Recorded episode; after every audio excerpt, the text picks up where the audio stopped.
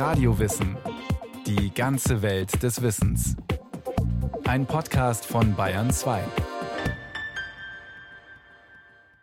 Ein schöner Satz. Der Wald ist das Mark im bayerischen Knochen, auf dem man gern herumkaut. Warum, verrät diese Sendung. Bayerns Wälder. Von der Wildnis zum Forst.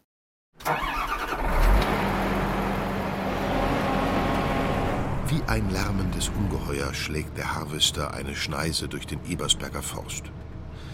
Mit seinem riesigen Arm reißt der 300 PS starke Holzvollernter eine 30 Meter hohe Fichte nach der anderen aus. Greifen, absägen, hochheben. Alles geht ganz schnell, fast spielerisch. Der Baum wird in der Luft gedreht, als wäre es ein Zahnstocher. Einmal durch den Fellkopf gezogen, bleibt am Ende nur mehr der kahle Stamm übrig. Vermessen, zugeschnitten und abgelegt. Alles computergesteuert. Forstarbeiter Gerhard Redenböck sitzt in zwei Metern Höhe hinter einer Plexiglasscheibe. Dutzende Knöpfe und Schalter hat er in seiner schallgeschützten Kanzel vor sich, links und rechts je einen Joystick. Die bedient er gleichzeitig, während ein Bein gefühlvoll das Gaspedal tritt – Früher war Riedenböck als Waldarbeiter mit Axt und Motorsäge unterwegs, um handwerkliche Aufgaben zu erledigen. Alles, von Pflanzen bis Holzernte mit dem Motorsag, Bäume fällen, alles. Jetzt ist mehr eine Köpfchenarbeit. Du suchst einen Baum auf, legst die Fellrichtung fest und dann beginnst zu fällen. Dann versucht man den Baum in diese Richtung zu bringen, wo man gern haben möchte.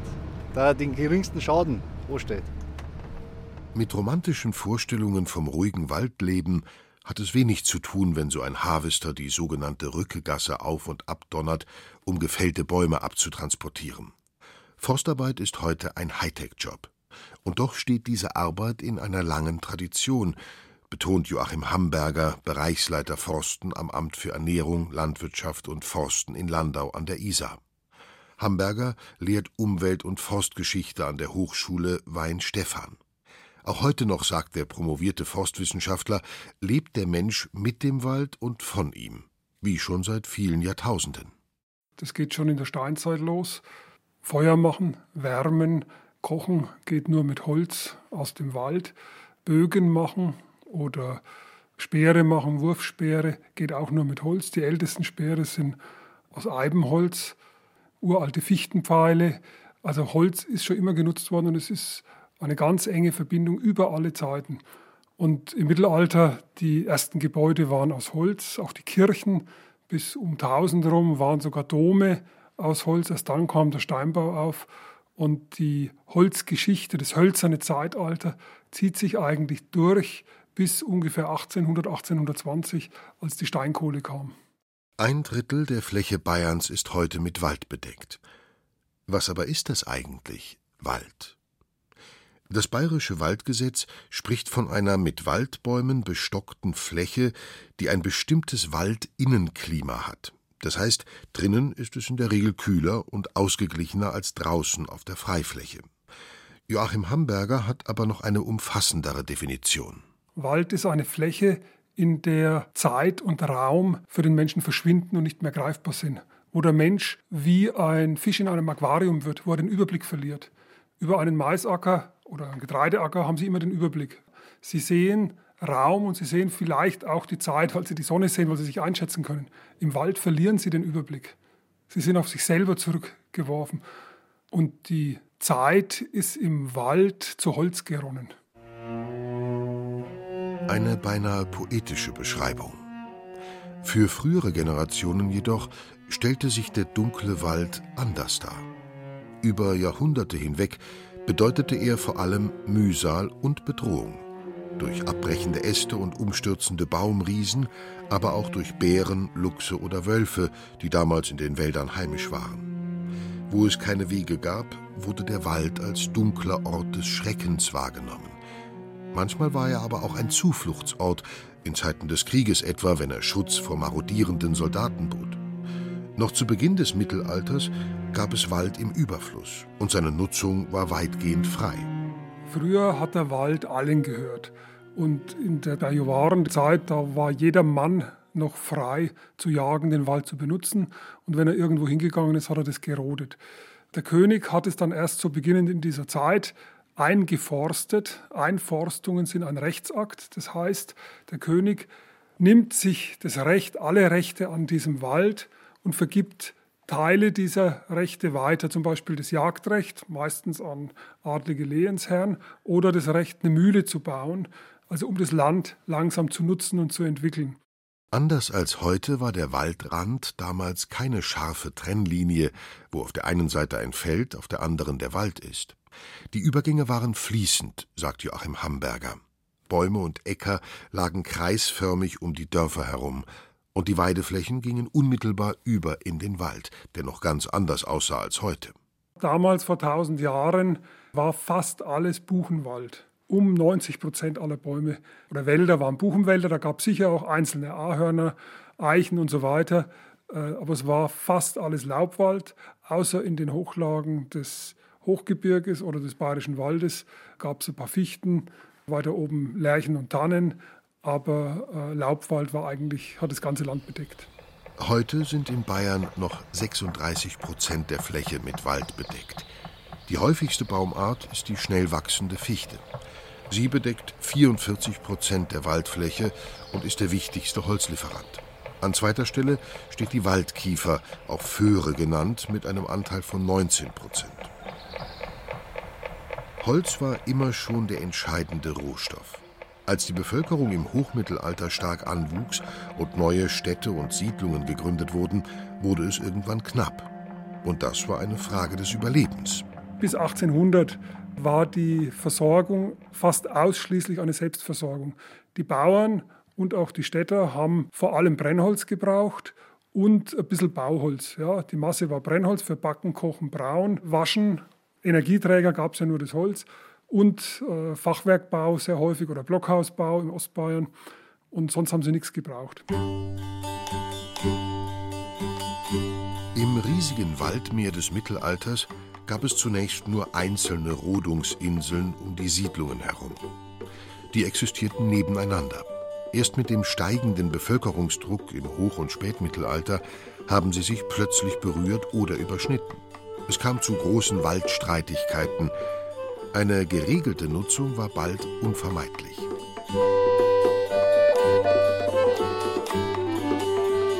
Im Nürnberg des 14. Jahrhunderts lebte der Patrizier Peter Stromer, Bürgermeister und Ratsherr der Stadt.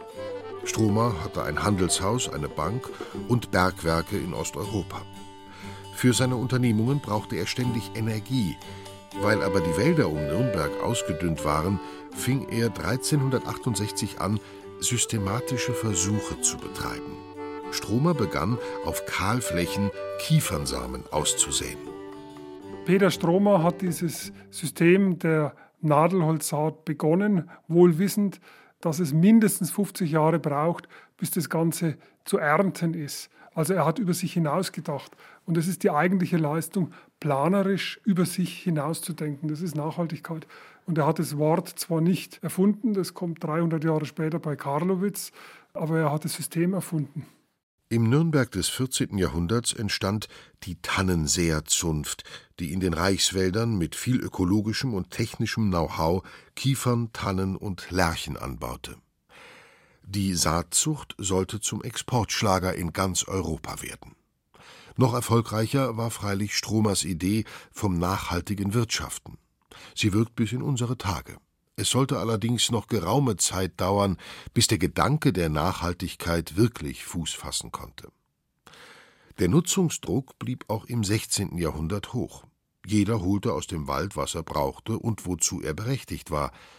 Forstwissenschaftliche Schriften erschienen und die Obrigkeit begann, Gesetze zu erlassen. Etwa die Bayerische Forstordnung aus dem Jahr 1568, die bis 1800 gültig bleiben sollte. An Buchstaben und Gesetzen mangelte es also damals nicht, meint Joachim Hamberger. Die sind aber nicht im Bewusstsein der Menschen, wenn sie nur in Büchern stehen. Deshalb war die Regel, die sind einmal im Jahr auf der Kanzel vorgelesen worden. Und die Förster hatten die Aufgaben, das Forstgesetz, also diese Forstordnungen zu vollziehen und darauf zu achten, dass die Leute nicht im Wald einfach Holz holen. Weswegen die Förster in dieser Zeit, und das gilt bis weit ins 19. Jahrhundert hinein, nicht sehr beliebt waren. Ein großes Problem war im 17. und 18. Jahrhundert auch die Jagdleidenschaft der hohen Herren. Wild musste stets reichlich vorhanden sein, damit es kreuz und quer durch die Landschaft gejagt werden konnte. Was nicht nur den Wald belastete, sondern auch die einfachen Leute, die unter den Flurschäden litten. Der Bauer selbst durfte nicht jagen, und Wilddieben drohte gar die Todesstrafe. Die Obrigkeit in der prunksüchtigen Barockzeit scherte der Zustand des Waldes nur wenig. Für die Errichtung von Schlössern und Prachtbauten, für die Herstellung von Gläsern, Spiegeln und anderen Luxusgegenständen wurde so mancher Forst kahlgeschlagen. Als im Jahr 1645 Hans Karl von Karlowitz, der Sohn eines Forstmeisters, geboren wurde, standen im Erzgebirge noch viele dicke alte Bäume herum. Wenige Jahre später war die Gegend kahl. Karlowitz wollte herausfinden, wie man diese Waldmisere beheben kann. Als junger Mann unternahm er Reisen nach Holland, Frankreich, England, Schweden und Italien. Die Ergebnisse seiner Forschung veröffentlichte er 1713 in seinem Werk Silvicultura Economica. Und er trägt das Wissen aus ganz Europa zusammen und entwickelt ein Konzept, wie man Wald erneuern kann und prägt das Wort von der nachhaltenden Nutzung. Und der Gedanke ist ein volkswirtschaftlicher, das möchte ich betonen, kein forstlicher, weil damals war das wichtigste Energiewirtschaftsgut, war der Wald, weil aus dem alle Energie gekommen ist. Und er sagt, die gesamte Volkswirtschaft bricht zusammen, wenn der Wald zusammenbricht. Und deswegen hat er sich dafür eingesetzt, nachhaltend zu nutzen, volkswirtschaftliche Leistung. Was Peter Stromer im 14. Jahrhundert angedacht hatte, formulierte Karlowitz jetzt als Konzept aus. Nachhaltigkeit statt Nachlässigkeit, Wertschätzung statt Ausbeutung. Endgültig durchsetzen konnten sich diese Ideen aber erst 100 Jahre später, um 1800. Bis dahin blieb der Druck auf den Wald unvermindert groß. Die Landbewohner trieben ihre Schweine in den Forst, schnitten Laub und Äste als Viehfutter ab oder schälten die Rinden der Bäume. Buchstäblich alles, was der Wald hergab, wurde damals verwertet, sagt die Münchner Archivarin Elisabeth Weinberger, die über gewerbliche Waldnebennutzung geforscht hat. Die Köhler zum Beispiel stellten die überaus wichtige Holzkohle her. Andere schälten Eichen und Fichten, um die gerbstoffreichen Rinden zum Gerben zu verwenden. Und auch für die Kalkbrennerei, für das Pechherstellen und das Pottaschesieden brauchte man sehr viel Holz. Pottasche nimmt man zur Glasherstellung, Eichenlohe braucht man zum Gerben und Pecheln nimmt man her, um Pech zu erzeugen, Kolophonium zum Beispiel oder Wagenschmiere, da nimmt man das überall mit dazu und in Bayern hat das halt eine ganz große Rolle gespielt, weil man die Bierfässer damit ausgepecht hat. Das hat auch einen positiven Aspekt für die Haltbarkeit von Bier. Rund um die Dörfer war der Wald im 18. Jahrhundert stark ausgedünnt. Durch die ungeregelte Nutzung, so befürchtete man, könnte das existenziell wichtige Holz immer knapper werden. Man sprach damals von der Holznot.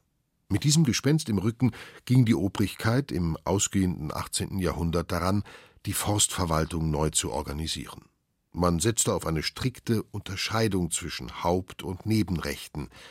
Die Gewinnung von Brennholz, Bauholz und Werkholz hielt man damals für wichtiger als die Nebennutzungen, sagt Elisabeth Weinberger. Letztere waren nämlich oft nur ein Zubrot für die ärmeren Schichten. Es gibt schon so Pechler, die mit mehreren Pechlerknechten in einem größeren Stil pecheln, aber in der Regel ist sowohl das Pecheln als auch das Pottaschesieden eigentlich so ein Zubrot für diese ja, Söldner, Lehrhäusler, die eigentlich nur so ein ganz kleines Anwesen haben. Die bayerischen Kurfürsten waren stets in Geldnot und versuchten, die Staatsschulden mit erhöhten Einnahmen aus den Wäldern zu bekämpfen. Im frühen 19. Jahrhundert gingen daher aufgeklärte Agrarreformer wie Josef Hatzi daran, aus den ertragsarmen Laubwäldern effiziente und geordnete Forste zu machen. Hatzi war Verwaltungsbeamter bei der Hofkammer. Als Anhänger der ökonomischen Schule der Physiokraten war er der Meinung, der Reichtum eines Landes komme allein aus der Natur. Man müsse die Erträge steigern, auch bei den Wäldern. Das ging auf Kosten der Nebennutzer, deren Rechte eingeschränkt wurden. Die ländliche Bevölkerung jedoch betrachtete diese Waldnutzung lange Zeit als ihr natürliches Recht. was immer schon zu Konflikten mit der Obrigkeit führte, sagt Archivarin Elisabeth Weinberger. Besonders seit der zweiten Hälfte des 18. Jahrhunderts. Denn jetzt wurde plötzlich stark reglementiert, wer auf welche Hölzer zugreifen darf. Also das heißt, es war klar, es wird von der landesherrlichen Obrigkeit genau zugewiesen, welche Bäume da genutzt werden dürfen und welche nicht. Und da hat man halt geschaut, dass man das Holz nimmt, das dann als Brennholz verwendet wird. Weil wenn man den Baum immer verletzt, dann wächst der nicht mehr gerade. Irgendwann stirbt er. Die gewerblichen Nebennutzer gingen also immer häufiger leer aus. Und die Streitigkeiten um Holzrechte zogen sich oft über Jahrzehnte. Im oberpfälzischen Fuchsmühl zum Beispiel kam es im Herbst 1894 zur Eskalation, als gegen die Holzberechtigten der Gemeinde das Militär aufgeboten wurde und am Ende zwei Tote und mehrere Schwerverletzte zu beklagen waren. Holzfragen waren manchmal derart gravierende Rechtsfragen, sagt Elisabeth Weinberger, dass tatsächlich diese Streitigkeiten sich fortgesetzt haben bis ins 21. Jahrhundert. Also ich weiß von den Jachenauer Bauern, die haben bis zum Ende vom 20. Jahrhundert haben die gestritten, dem Staat, wie das ausschaut mit ihren Nutzungsrechten an dem vormals Benediktbeurer Klosterforst. Mit der Säkularisation hatte der Staat in Bayern auch die Wälder der Klöster und Fürstbistümer enteignet. Sie wurden zum Staatswald. Die Holzrechte aber, die seit Jahrhunderten auf diesen Forsten lagen, mussten abgelöst werden. Das heißt, jeder Bauer, der zum Beispiel ein Recht auf ein Klafterholz hatte, was ungefähr 3,5 Kubikmeter entspricht, erhielt als Ausgleich ein Tagwerk Wald, also etwa 0,3 Hektar. Auch die Allmende, das gemeinschaftliche Eigentum, wurde aufgelöst und möglichst gerecht in Streifen aufgeteilt. So entstand in jener Zeit das moderne Eigentum, der Privatwald. Noch heute hat Bayern eine große Zahl von Klein- und Kleinstwaldbesitzern. Zum Vergleich, es gibt bei uns 100.000 Landwirte, aber 700.000 Waldbesitzer. Um 1800 endete das Holzzeitalter. Die Holzkohle aus dem Wald wurde als Energieträger durch die Steinkohle abgelöst. Ökologisch nachhaltig war das keineswegs. Schließlich lebte der Mensch im Dampfmaschinenzeitalter fortan vom unterirdischen Wald, also den Ressourcen, die vor Jahrmillionen abgelagert wurden. Der Wald selbst wurde jedoch entlastet und die Forstwirtschaft konnte ihn nun anderweitig nutzen. Schnell wachsendes Bauholz sollte der Wald nun liefern. Mit Hilfe der Eisenbahn konnte es bald auch weit transportiert werden. Wald, das war nun kein System der bäuerlichen Selbstversorgung mehr, wie all die Jahrhunderte zuvor, sondern eine Quelle, um schnell Geld zu machen, sagt der Forsthistoriker Joachim Hamburger. Profit und Zins und Zinseszins, die moderne Investitionsrechnung als Erfindung der Forstwirtschaft. Bodenreinertragslehre hieß die neue Formel. Wie in der Plantagenwirtschaft dachte man fortan nur mehr an schnelle Erträge. Und es ist die Nachhaltigkeit verengt, rein ökonomisch, weil eben ökologische Dinge nicht berücksichtigt werden und es wird dann die Waldbesitzer 50 Jahre später einholen. Um 1900 herum gab es riesige Kalamitäten, das sind also Katastrophen, die im Wald passieren, wo Insekten sich verbreiten. In Nürnberg der Kiefernspanner oder hier im Ebersberger Forst die Nonne, das ist ein Falter, und die haben die Fichte bzw. die Kiefern kahl gefressen und man musste Waldeisenbahnen bauen, um das Holz überhaupt ernten zu können, weil einfach Hunderte von Hektar kahl gefressen waren.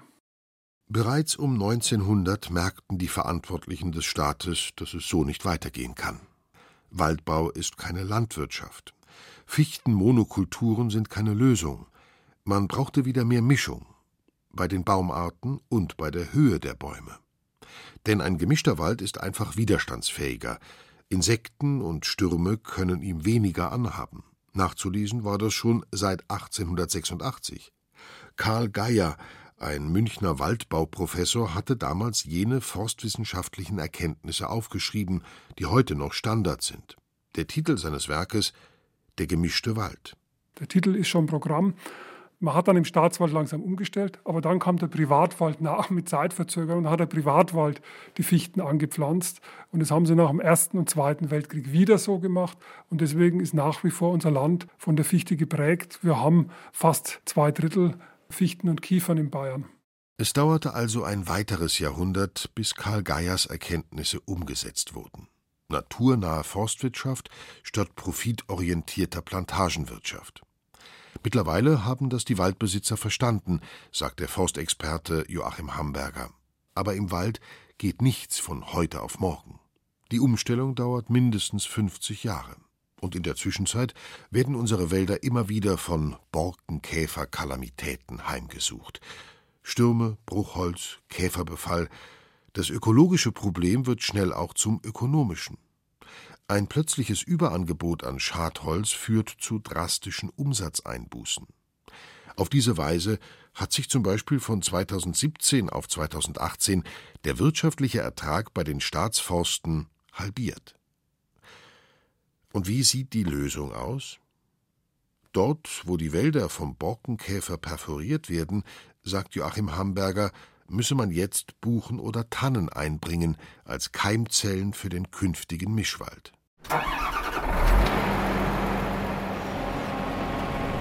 Forstarbeiter Gerhard Redenböck steuert seine 26 Tonnen schwere Maschine vorsichtig durch den Ebersberger Forst.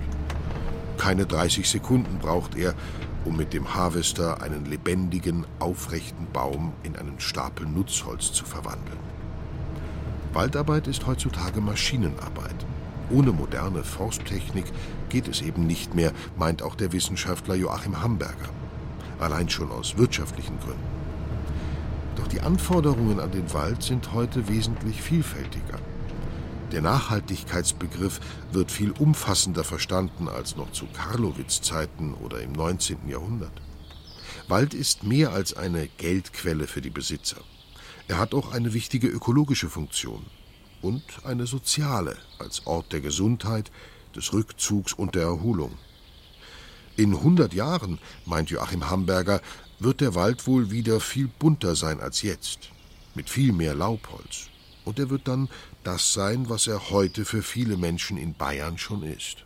Der Wald für den Bayern ist Heimat, er ist Rückzugsort, er ist Ästhetik, er ist Seele des Landes, er ist das Mark im bayerischen Knochen, auf dem man gern herumkaut. Bayerns Wälder. Thomas Grasberger hat erzählt, wie die Wildnis zum Forst wurde. Es sprach Stefan Wilkening. Ton und Technik Miriam Böhm. Regie führte Dorit Kreisel. Die Redaktion hatte Thomas Morawetz.